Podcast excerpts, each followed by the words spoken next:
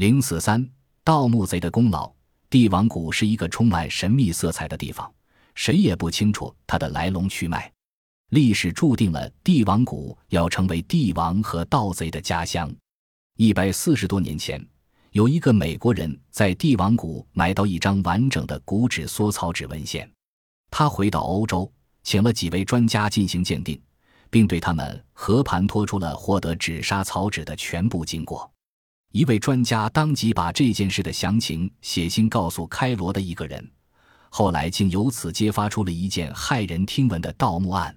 开罗埃及博物馆的加斯顿·马斯皮罗教授知道后惊奇不已。使他惊奇的原因有二：首先是因为他的博物馆竟然放过了这样一件珍贵的文物。在这以前的六年间，古玩黑市上屡次出现来历不明而又具有极高科学价值的珍稀文物。有的买主在安全离开埃及以后才肯于讲出购买的经过，但是从来没有找到过一个卖出这些东西的商人。有几个买主说卖谷物的是一个身材魁梧的人，但具体讲却是众说纷纭。有的说是阿拉伯人，有的说是黑人，有的说是一个贫困的农民，又有的说是一位有钱的教长。马斯皮罗感到奇怪的另一个原因是。这件最近被人从埃及弄走的文物是第二十一王朝一位法老的墓中之物，而这批陵墓的地点当时并未探明。那么是谁已经发现了他们呢？马斯皮罗教授研究了送来的几件被人偷运出国的文物以后，认为他们是分属于几位法老墓里的藏品。难道现代的某些盗墓人会一下子找到几座古墓吗？马斯皮罗认为，这些窃贼很可能是碰巧挖到了一处同时埋葬了几位法老的巨大墓葬群。马斯皮罗认为是应该采取一些措施的时候了。埃及警方已经无能为力了，因此他必须自己亲自进行侦查。经过秘密策划，他派了一位年轻的助手到帝王谷去。这位助手从尼罗河七州登岸以后。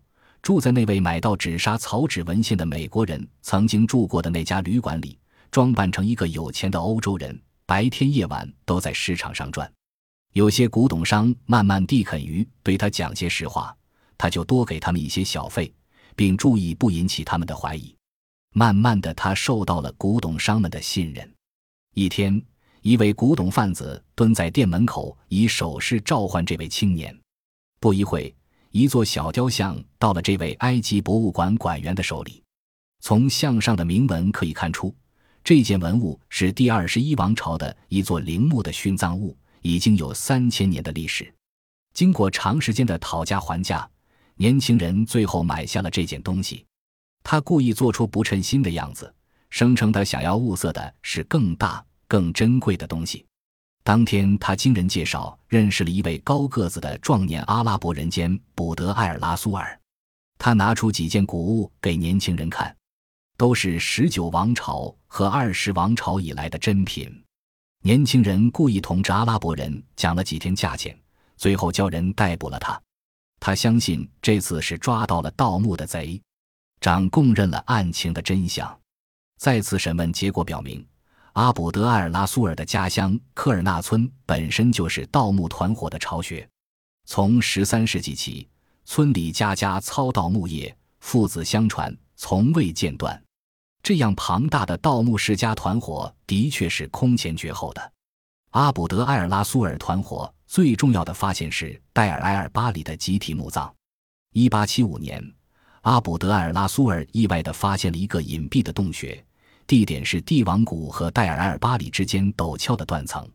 阿卜德埃尔拉苏尔费尽气力爬上峭壁，进入洞穴以后，发现里面竟是罗列着多具干尸的宽敞的墓室。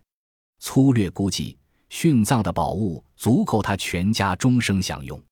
阿卜德埃尔拉苏尔只把秘密透露给家里的几位主要成员，几个人庄严宣誓，保证把全部财宝留在原地不动。令人不可思议的是。秘密居然严守了六年之久，但是到了一八八一年七月五日，却是由阿卜德埃尔拉苏尔把开罗博物馆的代表带到了峭壁上的洞内。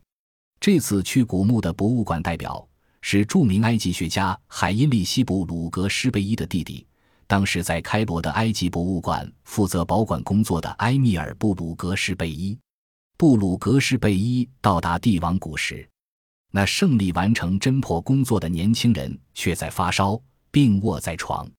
七月五日上午，布鲁格施贝伊便由一位阿拉伯助手和阿卜德艾尔拉苏尔陪同前往古墓。爬过一段陡峭的山路，阿卜德艾尔拉苏尔停住脚步。只给他们一处用石头掩盖的不露痕迹的洞口。阿卜德艾尔拉苏尔取下肩扛的一盘绳索，把一头放进洞口，示意布鲁格什贝伊沿着绳子下去。布鲁格什贝伊毫不犹豫，丢下了这个可疑的向导和那可靠的阿拉伯助手，独自下了洞。那竖井约三十五英尺深，他安全地到达洞底，打开手电，向前走了几步，转了一个弯。就看到面前摆着几个巨大的石棺，甬道入口处旁侧放着一口最大的石棺，棺上的铭文说明棺里是西索斯一世的干尸。一八一七年十月，贝尔佐尼到了帝王谷，在原葬地遍寻不得的正是这具干尸。手电的光亮处照见了更多的石棺，地上散乱地抛着无数珍贵的殉葬物。布鲁格施贝一边经路边向里走去。